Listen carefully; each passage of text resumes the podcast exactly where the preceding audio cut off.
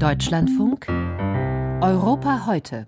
Zwei Jahre lang hatte Nordirland keine Regionalregierung. Die pro-britischen Unionisten von der DUP haben sich schlicht geweigert, mit der pro-irischen Sinn Fein eine Regierung zu bilden. Einerseits, weil die DUP nicht unter der ersten Sinn Fein Ministerpräsidentin mitregieren wollte.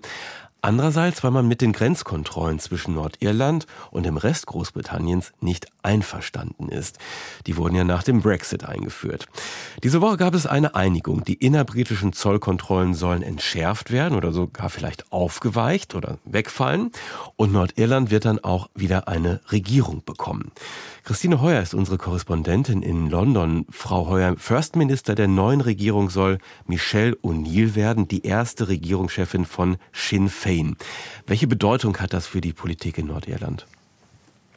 Das passiert tatsächlich morgen und es ist symbolisch extrem wichtig. Die Sinn Fein, das war der politische Arm der IRA und jetzt stellt diese Partei die erste Ministerin in Nordirland und hat außerdem die stärkste unionistische Partei, die DUP, auf den zweiten Platz verdrängt. Und auch wenn diese beiden Parteien in der Einheitsregierung de facto gleich starken Einfluss haben, de facto gleichberechtigt sind, ist das ein klarer Erfolg für die Republikaner. Michelle O'Neill als First Minister, das beflügelt dann auch noch die republikanischen Hoffnungen auf eine Wiedervereinigung mit Irland.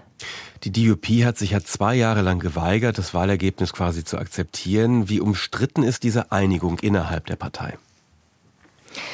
Jeffrey Donaldson, das ist der Vorsitzende der DUP, hat seinen Deal mit London klar durchgebracht. Das kann er als Erfolg verbuchen. Aber es ist nicht so, dass alle Unionisten hinter dieser Einigung stehen. Es gibt scharfe Kritiker innerhalb der Partei. Zum Beispiel haben bei der Abstimmung gestern die Hälfte der Abgeordneten der DUP im Unterhaus Nein gesagt. Und es gibt Kritiker außerhalb der DUP, aber im unionistischen Lager, zum Beispiel die Partei TUV, die extremer ist als die DUP. Und auch wenn Donaldson jetzt einen Sieg nach Hause gebracht hat, kann es sein, dass er damit dazu beiträgt, das unionistische Lager in Nordirland insgesamt zu spalten. Man wird sehen, ob das passiert, in welchem Ausmaß es passiert und mit welchen Folgen für die DUP es passieren würde. Möglich wurde diese Einigung ja durch diesen Deal, den Sie ja genannt haben, eine Entschärfung der Brexit-bedingten Grenzkontrollen. Was ist da genau geplant?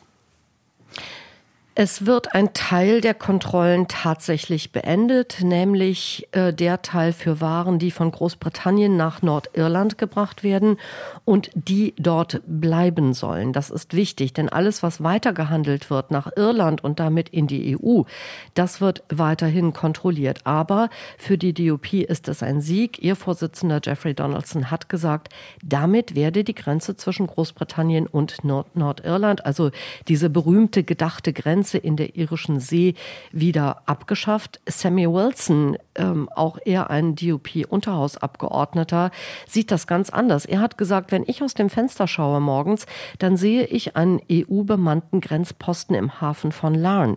Das sei der Beweis, dass es diese Grenze sehr wohl weiterhin gibt. Und man sieht daran, dass der Streit doch weiter schwelt. Was heißt das denn genau? Also in der Times war zu lesen, das Ganze sei nur von symbolischer Bedeutung. Äh, andere sagen, das wird jetzt komplett wegfallen. Was, äh, was ist denn jetzt wahr? Was stimmt?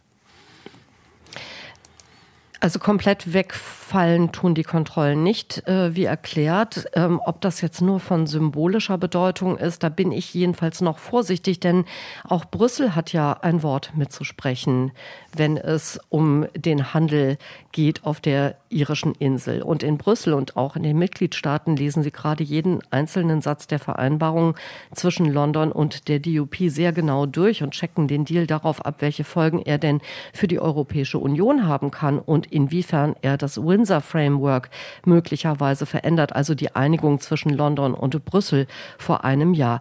Ich habe jetzt nicht den Eindruck, dass die Europäer Lust haben oder bisher Anlass sehen, das Fass wieder komplett aufzumachen, das so mühsam äh, geschlossen worden ist. Aber ganz banal ist diese Geschichte auch nicht.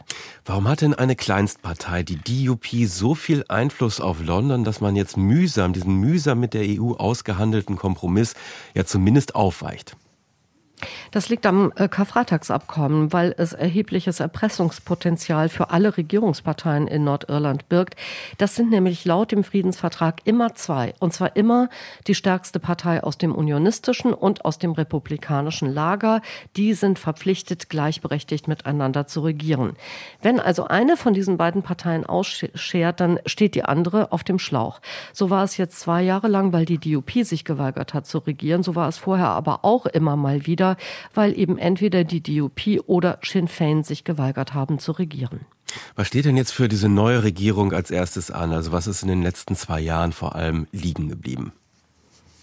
In den letzten zwei Jahren wurde Nordirland faktisch von den Beamten in Nordirland verwaltet, beziehungsweise der Stillstand dort wurde verwaltet, ähm, weil ja keine Politik gemacht werden konnte fürs Land. Beispiel das Gesundheitssystem, das hat auch in Nordirland viele Schwächen. Es müsste dringend gehandelt werden, um die langen Wartelisten von Patienten abzuarbeiten, zum Beispiel. Aber das geht ohne Regierung kaum. Und wenn die Regierung nichts beschließt, dann hat das übrigens auch Folgen fürs Budget. Im Januar haben deshalb äh, unter anderem Mitarbeiter des nordirischen NHS gestreikt und dafür demonstriert, dass endlich ihre Löhne erhöht werden, wie es im Rest des Königreichs längst geschehen ist.